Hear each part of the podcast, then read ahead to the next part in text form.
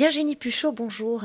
Bonjour. Bonjour et, bienvenue ici. Merci d'avoir accepté notre invitation. Merci de nous recevoir. Euh, vous êtes directrice générale de l'agence Hotwire France et ce depuis 2013 euh, et ambassadeur d'Hotwire euh, Europe.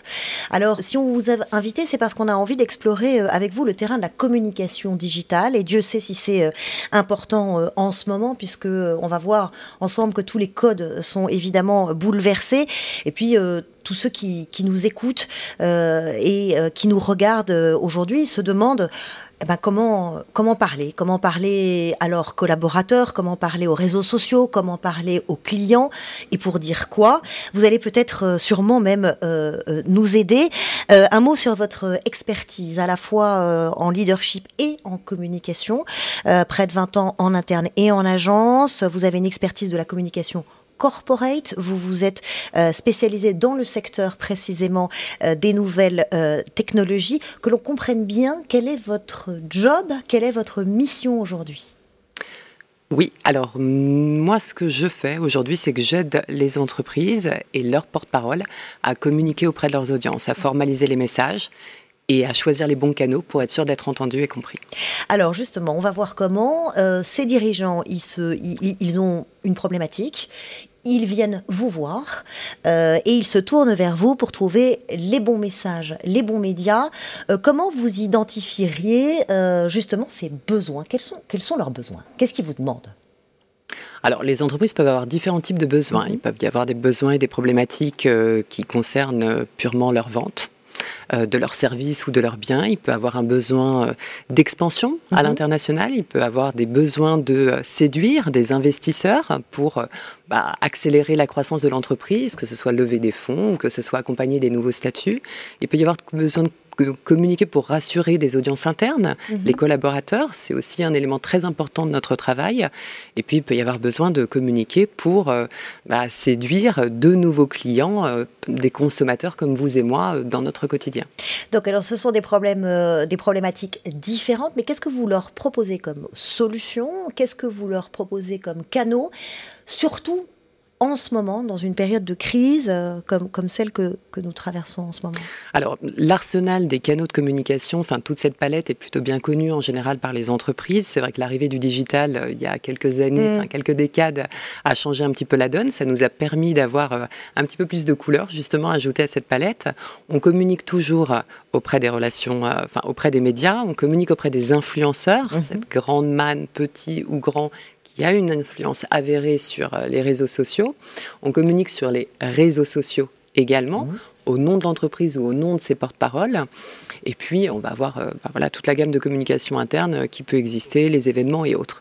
Aujourd'hui, on leur recommande davantage de soigner leur message pour être sûr qu'il est contextualisé, mais aussi de profiter de, cette, de cet écosystème digital parce que c'est incontournable et ça fait une vraie différence dans leurs résultats et dans leur échange avec leurs audiences. Alors justement, on va revenir dans une seconde euh, sur le contenu du message, mais je voudrais qu'on reste encore un instant sur le canal. Euh, vous nous avez décrit ces canaux classiques, hein, traditionnels qu'on connaît, mais on voit des agences de pub qui ferment. Du coup, aujourd'hui, euh, vous leur dites quoi? Vous leur dites il faut absolument se tourner vers le digital. C'est ça l'alternative aujourd'hui?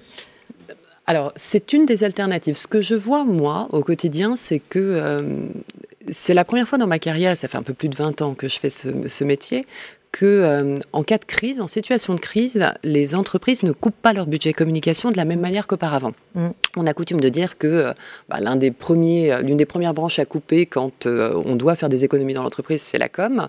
Et là, c'est le contraire. Alors, c'est un peu plus nuancé. Le marketing a été gelé très vite parce que euh, il y avait beaucoup d'incertitudes. Il en reste encore. C'est vrai en France et c'est vrai à l'international. On le voit sur la totalité de nos clients. On n'est pas certain si les événements vont se maintenir ou pas. Donc fatalement, il faut revoir les budgets, revoir les propositions et revoir plus vite que d'habitude en plus. Beaucoup plus vite. Et puis il faut composer avec de nouveaux projets qui vont compenser les déficits du trimestre précédent. Ça. Parce qu'on n'a pas atteint euh, les scores qui étaient demandés. Donc côté marketing, oui, les budgets ont été gelés par précaution et par obligation. Côté communication information, donc les relations avec les médias, les relations en interne, mhm. les budgets ont été maintenus. Je pense que les entreprises ont pris euh, réellement conscience de l'importance de garder le lien avec leurs consommateurs alors que tout le monde était confiné, justement. Mm. Et ça, c'est une vraie différence. D'ordinaire, tout est coupé. Et là, non. Alors comment vous analysez ça justement Si on se place du côté euh, du client, du consommateur, du citoyen aussi, hein, puisqu'on est tous embarqués dans une aventure quand même très particulière, euh, comment nous, on, on le reçoit? Il faut aujourd'hui qu'on nous parle à nous directement? Alors, il y a plusieurs données à prendre en compte. Je pense que euh, c'est important pour l'entreprise ou l'organisation, quelle qu'elle soit, de garder le lien. Mhm. En tout cas, est-ce que le consommateur a réellement de garder le lien avec les marques qu'il affectionne? Oui, probablement, parce que ça fait partie de son quotidien. Mais euh, mais la marque a besoin de garder le lien avec son consommateur qui va être absorbé par beaucoup d'autres sujets, d'autant plus importants. Mhm. Donc à elle de trouver le moyen de le faire sans que ça soit euh, intrusif et tout en répondant aux critères et aux attentes qui, qui lui font face. Alors justement, là, on, touche au fond euh, euh, du message. Euh, même, avant, même avant le Covid, hein, la, communication corporate, la communication des entreprises, s'était tournée vers ce qu'on pourrait appeler les messages bienveillants, les valeurs, l'authenticité, une authenticité même revendiquée. pourquoi cette tendance de fond? Alors c'est intéressant, c'est vrai qu'on a beaucoup entendu parler d'authenticité sur ces dernières années. Je distinguerai trois grandes périodes.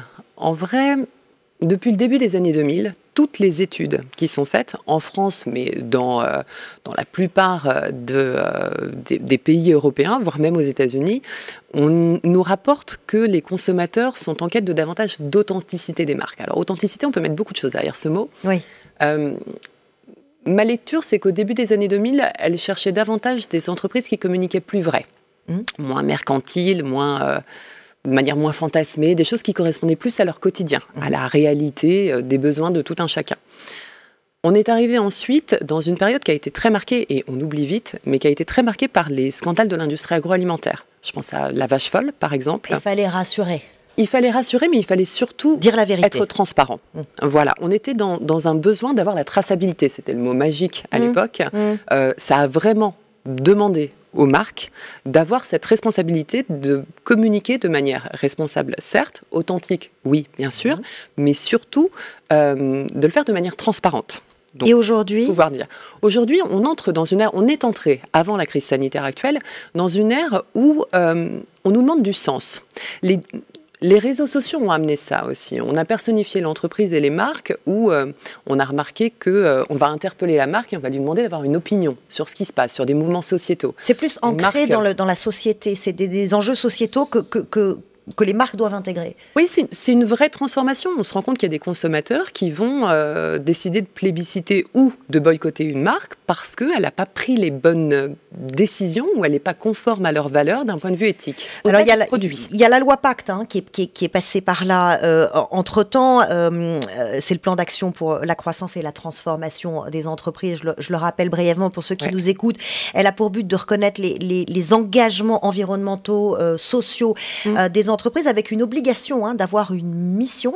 Euh, comment ça a été euh, accueilli, euh, perçu et intégré par, par les marques? Est-ce que ça a eu un réel impact?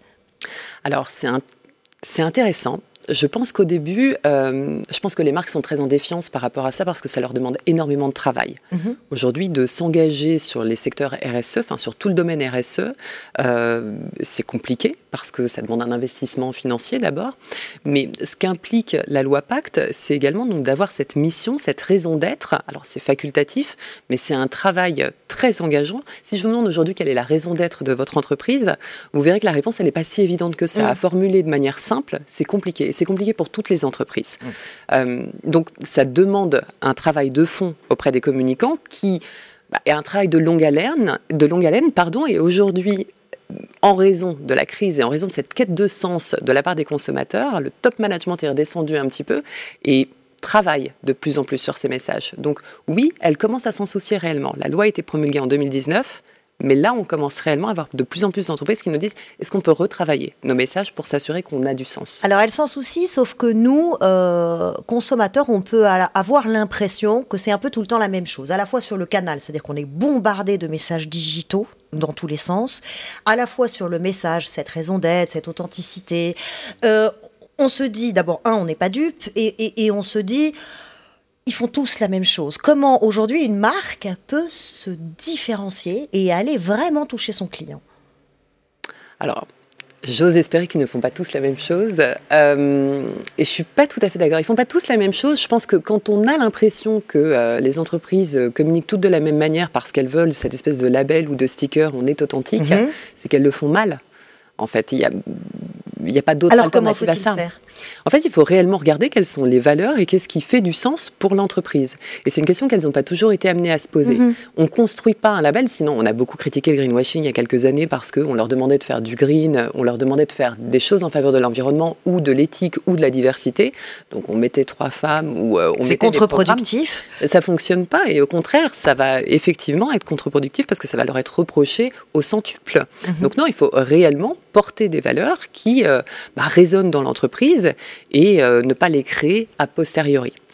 Euh, pendant, pendant cette crise, dernièrement, vous avez relevé une, une, tendance, c'est que les leaders d'entreprise eux-mêmes prenaient de plus en plus directement la parole.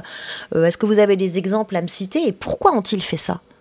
Alors il y en a de plus en plus, c'est vrai. Euh, il y en a de plus en plus. Il y a beaucoup de dirigeants. D'abord, il y a une mouvance pré-crise qui euh, a conduit et qui a encouragé les dirigeants à euh, être beaucoup plus présents sur des canaux comme Twitter, par exemple. il y a tout un groupe de CEO qui est très actif sur Twitter. Je pense qu'il y a toujours une espèce de petite réticence à impliquer trop de temps pour une génération qui maîtrise pas toujours les outils digitaux. Néanmoins, ils sont de plus en plus nombreux. Ils se rendent compte du retour sur investissement. Il y a un effet compétition aussi, puisque quand il y en a un qui parle, l'autre se met à parler aussi. Oui, parce que euh, l'employabilité, le profil, le réseau qui est créé sur les réseaux sociaux est, euh, dès qu'on a mis le doigt dans l'engrenage, extrêmement séduisant. Après, euh, ce qu'on se rend compte aussi, c'est que la crise bah, nous contraint à limiter notre nombre de déplacements et les réseaux sociaux nous rapprochent considérablement les gens. Donc d'avoir non pas une marque qui communique, mais réellement une personne qui l'incarne, qui communique au nom de cette marque, ça a beaucoup plus euh, de pertinence. Euh, c'est efficace, ça marche. Vous, euh, en, tant qu'agence, comment vous avez, bah d'abord, comment vous avez gardé la tête hors de l'eau pendant, pendant cette crise? Et comment vous maintenez le lien avec vos clients? Alors, nous, on a la chance, dans le contexte actuel, de travailler et d'accompagner les acteurs issus du monde des nouvelles technologies ou supportés par le monde des nouvelles technologies. C'est un secteur qui souffre, comme la plupart des secteurs, mais qui souffre moins parce qu'il y a une accélération de l'adoption des nouvelles technologies mm. pour justement euh, pouvoir réagir à la crise qu'on est en train de vivre. Donc nos clients ont moins pâti de la crise. Ils le vivent même parfois comme une opportunité, puisque, puisque le digital. Il y a euh, une accélération des demandes et effectivement, la difficulté est parfois d'arriver à euh, livrer en temps et en heure. Donc, ils vont avoir d'autres problématiques. C'est pas le cas de tous, mhm. mais c'est vrai que ça nous a permis, euh, dans un premier temps, de pouvoir vivre cette crise avec une surcharge de travail et non pas l'inverse, qui est mhm. une chance. Après, on a su aussi, et on, oui, on a su aussi entendre les besoins de nos clients de bah, trouver des alternatives. On est dans une situation où on ne peut plus communiquer comme on communiquait euh, pré-crise. La presse travaille pas de la même façon, n'est pas concentrée sur les mêmes sujets. Les consommateurs ont changé leurs habitudes, donc euh, il faut trouver... Euh, donc vous vous dites quoi dans ce secteur des nouvelles technologies à vos clients? Vous leur dites en ce moment, vous leur préconisez quoi? Vous leur dites il faut, faut dire quoi et par quel biais? Alors, on fait beaucoup de, de tests. On fait beaucoup d'AP testing, euh, comme, euh, comme on le dit euh, en développement. En fait, on, a besoin, on est dans un monde nouveau. On ne s'est jamais retrouvé dans une situation de communication où les consommateurs restaient chez eux pour la plupart. Ne prenez plus le métro. Les campagnes d'affichage, ça n'a plus de sens. Aujourd'hui, un consommateur adolescent, il peut être chez lui. Donc il faut aller chez lui. En fait, il faut comprendre comment est-ce qu'il se comporte pour pouvoir être sûr de s'adresser à lui au bon moment et via le bon canal. Quand la plupart des gens travaillent de chez eux, on ne les cible pas de la même manière. Ils n'ont plus les mêmes horaires, ils n'ont plus le même rythme et ils n'ont plus forcément les mêmes centres d'intérêt. Qu'est-ce que vous avez? Vous avez des outils d'enquête, de, de, mesure, de, pour, affiner votre, votre... Bien sûr, on voit très très vite si ça fonctionne ou si ça fonctionne pas. On a la possibilité sur les réseaux sociaux de voir très très vite effectivement si on génère du trafic, si on génère des leads, si on a un répondant très rapide. C'est ça qui est magique avec euh, tous les canaux digitaux. Euh, en presse, on voit également, nous on interagit en coulisses, donc on échange avec les journalistes. On voit si le sujet prend, s'il est séduisant, s'ils ont envie de le raconter ou pas. Donc on peut affiner, mais on affine beaucoup plus souvent. Ce qu'on dit à nos clients, c'est que si ça fonctionne pas, il faut pas attendre trois mois ou quatre mois avant de changer son fusil d'épaule et d'adopter une autre approche. Il faut très vite. Ce questionnement justement euh, là, dans ces dans ces dernières semaines, dans un dans quelque chose qui ne passe pas, qui s'installe. Est-ce que vous pourriez nous dire quelle est euh, la tendance que vous avez pu analyser justement et que vous traduisez auprès de vos clients en disant là, faut, faut, faut changer de, faut pivoter? Alors, ce qu'on là où on est très très vigilant, c'est euh, dans le travail avec les médias. Mhm. Aujourd'hui, les médias, ils sont accaparés, enfin les journalistes sont accaparés par euh, la crise. Mhm. C'est très difficile au vu et en considérant le volume des interventions qui sont faites par le gouvernement de s'insérer dans ce discours-là si on n'a pas euh, des messages qui sont contextualisés. Mm. Donc si on n'a pas ça, il faut trouver une autre manière mm. d'accrocher son public que euh, d'aller euh, que d'aller faire des relations presse. Donc ça, on jongle beaucoup avec. On a aussi bah, toute une série d'événements physiques qui ont été condamnés. Du coup, il mm-hmm. faut trouver là aussi des alternatives. S'adapter tout le temps alors, il faut s'adapter, puis il faut le faire avec euh, autant de finesse et d'intelligence que possible. On a vu par exemple pleuvoir euh, les, euh, événements virtuels. Mhm. ça rencontre des limites mhm. à un certain moment. Un événement virtuel, c'est super, sauf que s'il est calqué sur un modèle physique, il fonctionne pas mhm. et rencontre pas son public, non seulement en termes de rythme, mais aussi en termes d'interactivité. On peut faire beaucoup plus court et beaucoup plus dynamique en ligne que en présentiel. Euh, qu'est-ce que vous préconisez euh, euh, aujourd'hui sur le fond et sur la forme à des, à des dirigeants qui, qui, viennent vous voir Quels conseils vous auriez envie de donner en ce moment-là, dans la période dans laquelle on vit? Je pense que c'est une période où on peut, qu'on peut mettre à profit pour revoir l'existant c'est souvent des choses qu'on reporte à plus tard. Revoir le message. revoir l'existant. Je pense au message d'abord. On a parlé de la loi Pacte, on a parlé de la raison d'être des entreprises. Je pense que euh, de s'assurer que euh, effectivement la manière dont on communique et que nos valeurs ont un sens et qu'on est capable de l'exprimer. Si mhm. on est capable de répondre d'ailleurs simplement à cette question quelle est ma raison d'être et qu'on est compris par l'extérieur, même à des gens externes à l'entreprise, mhm. c'est que euh, on est bien si on n'est pas capable de le faire simplement, il y a un travail à faire. Et hmm. c'est le bon moment aujourd'hui pour revoir ça, parce que de toute façon, le reporter n'est pas l'annuler. Il faudra le faire là maintenant c'est un bon timing. De revoir aussi ce qu'ils font sur euh, le euh, canal digital, c'est mm. important parce qu'il euh, il est encore beaucoup sous-exploité en France. Il y a beaucoup de travail, il y a beaucoup d'opportunités. C'est ce que vous croyez. Vous, pensez qu'il est sous-exploité aujourd'hui? Oui, les, il y a encore mille possibilités. Il y a encore mille possibilités. Mm. On le voit au quotidien. On le voit pour les entreprises qui avaient touché du doigt tout ce qui était l'amplification, la publicité sur les réseaux mm. sociaux, qui l'avaient souvent confié à un tiers, mais qui là en prennent toute la mesure et se rendent compte qu'effectivement, il y a un potentiel énorme et que ça peut présenter une alternative très mmh. intéressante.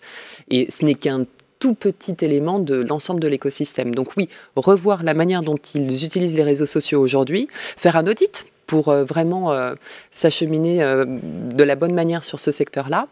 Les, audits, les audits, c'est une, une, expertise. Il faut des techniciens hein, pour aller chercher. Ces, ils peuvent venir nous voir, on fera un audit. Ils peuvent le faire en interne auprès de leurs équipes digitales aussi. Mais c'est ce que vous leur conseillez. C'est vraiment d'aller plonger. En fait, un audit de fond ou à minima de se poser la question en disant est-ce que je suis à l'aise avec ce que je communique, le mhm. contenu et auprès de qui? Mhm.